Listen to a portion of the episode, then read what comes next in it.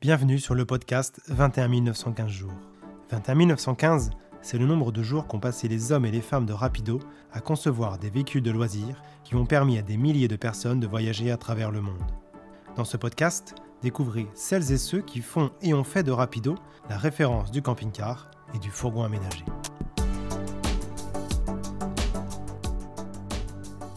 Aujourd'hui, découvrez le récit de Pierre, deuxième génération de la famille Rousseau, qui retrace l'histoire de cette entreprise familiale, de la genèse de la caravane populaire au camping-car haut de gamme reconnu au niveau européen.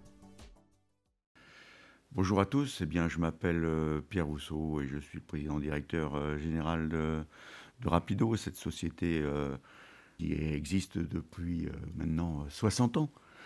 je rappelle un petit peu pour ceux qui ne connaissent pas l'histoire que c'est mon, père qui était menuisier ébéniste, qui a travaillé à Paris, qui a fait l'école Boulle, qui était ingénieux, qui a inventé une petite caravane pliante dont nous avons usé en famille euh, pendant plusieurs années. Et, au fur et à mesure de nos vacances, eh bien, euh, euh, il faisait un nouveau modèle, il l'améliorait, pour arriver en 61 à quelque chose d'abouti, qui était ingénieux, facile à, tracter. On tractait ça avec une Dauphine, une R8, ça pesait 300-400 kilos. C'était facile à monter et euh, les gens s'intéressaient à cette caravane euh, quand on euh, arrivait dans les campings et qu'on montait cette petite caravane pliante en toile. Et c'est là qu'il a décidé de, créer la marque Rapido et d'essayer de la commercialiser. J'ai bien sûr vécu toutes ces étapes en tant qu'enfant, hein, puisque 61, j'avais 8 ans, 7-8 ans, et j'ai pu suivre avec toute la famille ses, débuts. C'était euh, beaucoup d'émotions de voir tous ces, gens s'attrouper autour de nous et puis euh, tout l'intérêt qui était porté à, cette euh, innovation. Oui, en fin de compte, mon père était, était menuisier ébéniste et au bout d'un moment, c'était un peu la, période de la reconstruction après-guerre. Et l'ébénisterie, la menuiserie, enfin je veux dire les meubles, c'était son premier métier, la sculpture, il, a dérivé un petit peu sur le bâtiment. Et euh, il a donc euh, fait euh, des fenêtres, des portes, des portes de garage, des escaliers. Et son, un des premiers clients, c'était un lotisseur qui était dans la Sarthe.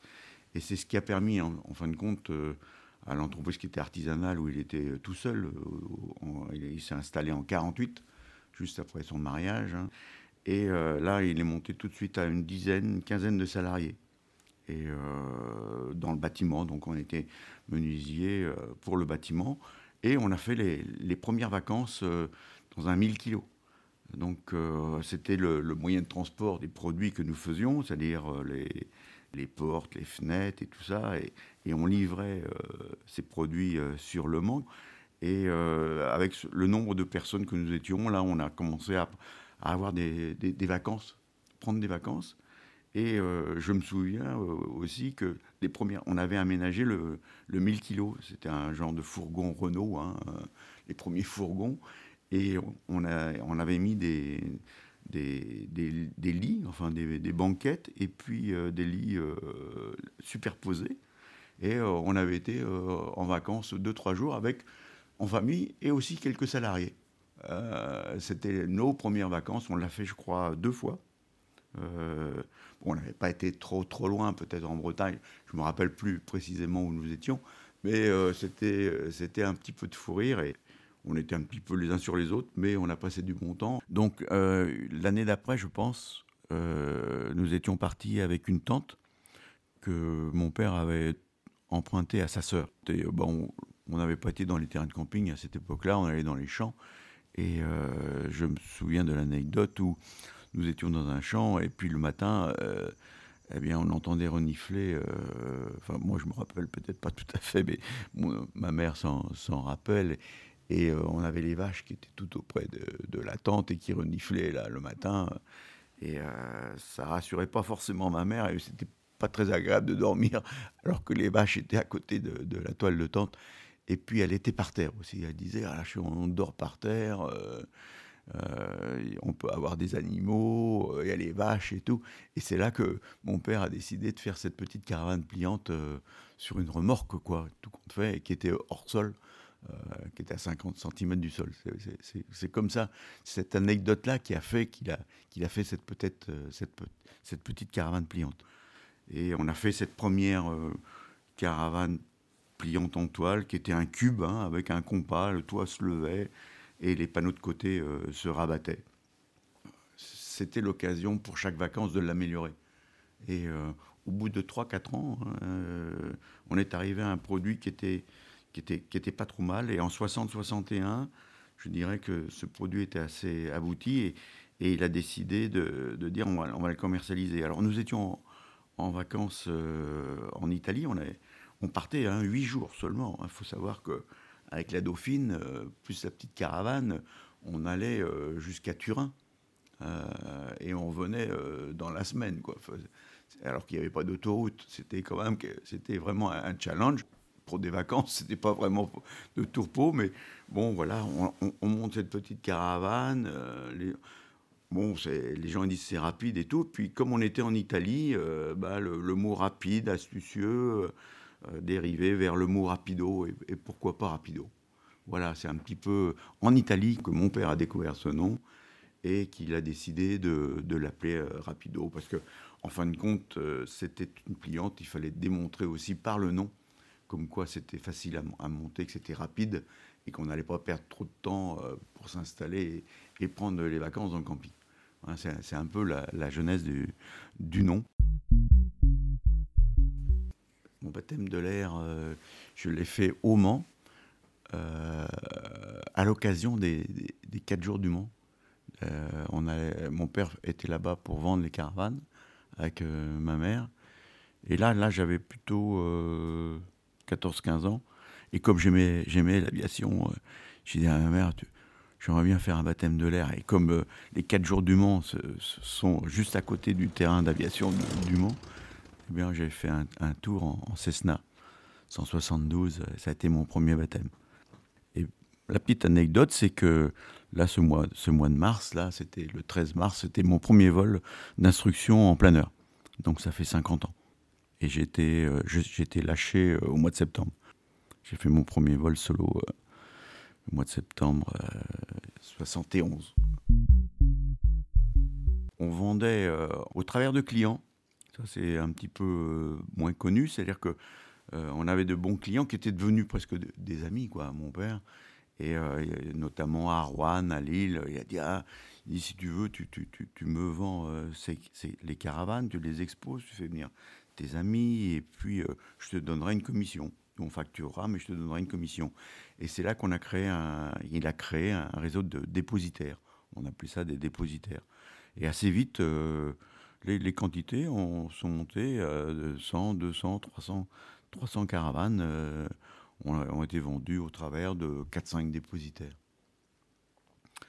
Moi, je suis arrivé euh, en 76 à, la création de cette nouvelle usine à Mayenne et euh, j'ai changé un petit peu les choses de, dépositaire.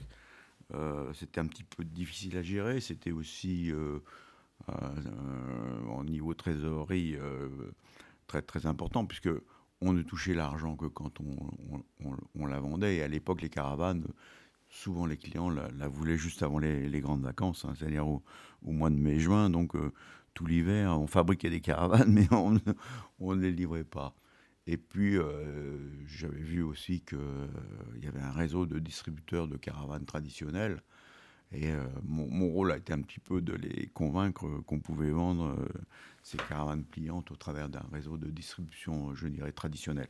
Donc on a commencé à créer un, réseau de, distribution. Et puis, et puis les premières demandes sont apparues aussi de, de, la Belgique, de la Suisse et de l'Allemagne, parce que c'était un, produit très, très innovant qui a eu plusieurs concours. Hein. le concours, premier prix du concours Lépine, euh, prix du président de la République. Et euh, donc euh, en 71, 72 et 73. Et voilà, on a pu commencer à faire, à faire de l'export. Donc en 1974, nous, venons sur, sur Mayenne où nous avons construit une usine dédiée pour, pour Rapido, pour les, caravanes, et nous avons gardé la menuiserie. La menuiserie qui représentait une quinzaine de personnes, une vingtaine de personnes. Forcément, ça nous servait aussi de, menuiserie pour fabriquer nos meubles. Hein. donc on faisait de la menuiserie bâtiment et de la menuiserie meubles pour nos propres caravanes et nos propres euh, camping-cars au, départ. Mais assez vite, euh, sur Mayenne, on a créé une menuiserie, dédiée euh, à nos, véhicules, à nos caravanes et, camping-cars. Mais malgré tout, on a gardé la menuiserie puisque j'ai arrêté cette menuiserie seulement en 90. Et on a j'ai décidé, parce que mon père n'était plus là à cette époque-là, d'arrêter la menuiserie et de reconvertir toutes les personnes qui étaient euh, à la menuiserie euh, euh, vers la menuiserie, je dirais, camping-car ou voire montage aussi. Moi, quand j'ai passé le cap des. Quand j'ai tourné 60 ans, quand j'ai passé le cap des 60 ans, j'ai demandé à mes enfants si ils voulaient venir dans la, dans la société ou pas. Parce que les former, leur apprendre et prendre la, continuité, ça se fait pas en six mois ou un an. Enfin, à mon goût, ça met quelques, années parce qu'on apprend tous les jours, hein, quelque part. Donc, euh, à mes 60 ans, euh, je leur ai posé la question. Nicolas m'a répondu qu'il était d'accord de venir en entreprise. Il a dit je vais, travailler un petit peu ailleurs. Et c'est ce qu'il a fait, 3-4 ans. Et il est venu nous rejoindre en, en 2014 assez tôt, tout compte fait, mais ça lui permet aussi d'apprendre la culture, euh, d'être un peu plus longtemps avec moi, puisque au lieu de passer peut-être 2-3 ans, bah, il va peut-être ça va faire 5-6 ans, et on apprend quand même euh, mieux la culture sur le plus long terme, et moi je trouve que c'est une réussite, et, je trouve qu'il se débrouille très bien, donc euh, je suis parfaitement confiant pour, pour l'avenir. On était au, travers d'importateurs en Belgique, en Allemagne et, en Italie. et euh, j'étais parti euh, en Italie et j'étais pas très content de, notre importateur euh, italien qui était un peu spécial, difficile, les relations commerciales difficiles, on pouvait pas faire ce qu'on voulait et j'avais décidé de d'arrêter avec lui et en fin de compte je, voulais nommer quelqu'un d'autre et, il avait pris quand même malgré tout J'avais pris un stand euh, au salon de Turin, c'était le salon national italien, et avec un autre importateur, même si j'avais fait ça dans les règles, dans les règles, l'arrêt de son contrat, et il m'avait fait venir les, gendarmes et les huissiers pour fermer le stand. si bien que je suis resté euh, deux, trois jours de plus euh, euh, en Italie et avec son avocat, mon avocat qu'il a fallu que je trouve sur le champ. Je parle pas l'italien, hein. enfin je parlais un peu anglais. Il a fallu qu'on fasse un, compromis et j'ai eu quelques subsides à, donner et je me rappelle j'avais des euros chèques que j'avais personnellement et j'ai signé des euros chèques, alors que j'avais pas l'argent sur le compte, hein, pour euh, solder l'affaire. Et puis après, je me suis arrangé pour, bien sûr, créditer le, compte. Je suis resté 3-4 jours de plus là-bas. Je me demande si j'allais pas aller en prison d'ailleurs. Mais c'était, c'était quand même assez euh, fastidieux cette époque-là, j'utilisais bien sûr les, camping-cars et euh, j'étais le premier euh, à utiliser les protos. Et euh, je partais souvent les, en vacances avec les protos. Et là, forcément, c'était quand même pas l'idéal et on a eu beaucoup de déboires. Si bien qu'un jour, ma femme m'a dit Moi, je veux bien aller en vacances avec toi, mais on ne fait plus avec les protos parce que forcément, euh, une année, euh, on, part euh, avec une capucine et avec les enfants. Et en fin de compte, ce véhicule-là, on avait oublié de, rallonger le, pot d'échappement du véhicule. Si bien qu'on part et au bout de huit jours, eh bien, je vous dis pas que avec les aérations sous plancher et tout, on a été pas inondé parce que c'était pas de l'eau, mais enfumé par les pots d'échappement pendant quelques jours. Alors, je vous dis pas pour les, les, vêtements et tout. Alors là, je me suis fait plutôt en guirlandais ou rondé. Donc J'étais pas content qu'on ait oublié de rallonger le pot d'échappement, mais euh, elle m'a dit bon, la prochaine fois, on prend un véhicule de série, hein. mais plus de proto. Donc les protos, ben oui, j'ai quand même essayé beaucoup de protos. Dans les débuts des années 80, j'avais un petit peu peur de construire des usines parce que 83, euh, nous avions fait cette extension d'usine où nous sommes là au Pérouin. Et euh, quand on a fini la construction de cette usine, eh bien, le marché s'est écroulé. Et en fin de compte, on a utilisé ces locaux pour stocker les caravanes. Et là, je dois dire, j'ai eu de belles réflexions de mon père, euh, qui m'a dit, bah, si c'est ça, on n'est pas sorti de l'auberge. si tu nous fais des usines et que le marché s'effondre au moment où on a sorti. Et ça m'a un petit peu traumatisé.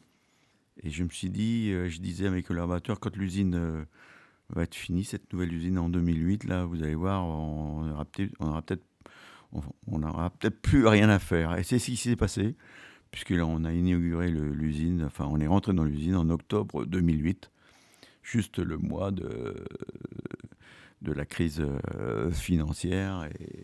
Et là, en fin de compte, on avait prévu quatre lignes de montage euh, avec deux lignes, on, fonctionne. Ceci dit, euh, on était, c'était, c'était la crise, euh, mais bon, on était quand même confiant sur le marché sur le moyen et long terme. Hein. Et 2014, ça a été, ça, a été la, reprise. Ça a été l'occasion pour moi, de, pendant cette reprise, de, constater aussi qu'il y, avait quelque chose qui se passait dans le monde du, van et, du fourgon. Et 2008 quand Pérev est un peu en difficulté, son dirigeant m'appelle. Il me dit Est-ce que vous voulez pas euh, m'aider ou reprendre mon affaire? Et là, euh, j'y vais de suite. Car je, pense que ce marché, on en avait parlé aussi avec les collaborateurs, euh, et on pensait que ce petit fourgon, c'est un moyen de s'évader de la maison, d'être un petit peu plus agile sur les routes et sur le stationnement. Euh, c'est un petit peu moins cher, c'est un peu moins visible. Et euh, on peut l'utiliser aussi en, deuxième voiture. Hein, même si c'est un fourgon, euh, on ne parlait pas encore tout à fait du van à l'époque, même si, si c'était déjà un petit, un petit marché. Et les premiers salons arrivent au Bourget avec Campérève et je vois que c'est un succès. Donc euh, le, ce pas des, des, fourgons et des vannes euh, a, démarré à l'occasion de cette crise de 2008-2009, comme quoi il faut savoir saisir euh, les opportunités à l'occasion des crises. C'est ce que, c'est ce que nous avons fait. Je dirais que c'est, un peu, la, c'est pas la troisième vague, mais on passe de la caravane au camping-car et du camping-car au fourgon, tout en gardant bien sûr le, camping-car qui est, qui est, maître chez nous. Mais je veux dire, c'est cette troisième étape qu'on a abordée à, cette occasion. Et aujourd'hui, on voit qu'on a eu raison et, on a été un petit peu, euh, je dirais, pas copié, mais on a été parmi les premiers à se lancer sur ces marchés et, tous les autres se sont mis sur ce, marché euh, du van et du fourgon. C'était, un peu mon, challenge euh, de, de, de, ces 60 ans, c'est-à-dire que en fin de compte, je suis parti, euh, nous sommes partis d'une petite caravane populaire. mon père était plutôt dans, ce secteur-là, quoi. Il aimait bien les choses plutôt populaires, pas chères, et, pour les, ouvriers, et pour, et pour l'ensemble des gens. Et, euh, une caravane toute simple, pas trop complexe, et en fin de compte, j'ai réussi à, faire de, ce groupe et de cette marque Rapido vers un produit sophistiqué, plus sophistiqué, haut de gamme, moyen haut de gamme, euh, et parmi les leaders. Donc j'ai fait cette transformation sur 60 ans, là, et est, je trouve qu'il une belle réussite d'avoir réussi à, transformer euh, les produits et de les avoir amenés vers une marque euh, connue, je dirais presque mondialement maintenant. Et au moins au niveau européen, avec dans un segment de marché, je dirais moyenne haut de gamme, très intéressant, avec un produit de qualité. Ça, ça a été quand même le, bah, je dirais, le, fil conducteur qui, a, permis à Rapido d'être aujourd'hui parmi les leaders. Et ça, j'en suis fier. Merci d'avoir écouté ce podcast. Nous espérons qu'il vous a plu. Retrouvez tous nos autres épisodes sur notre site rapido.fr ainsi que sur toutes les plateformes de podcast.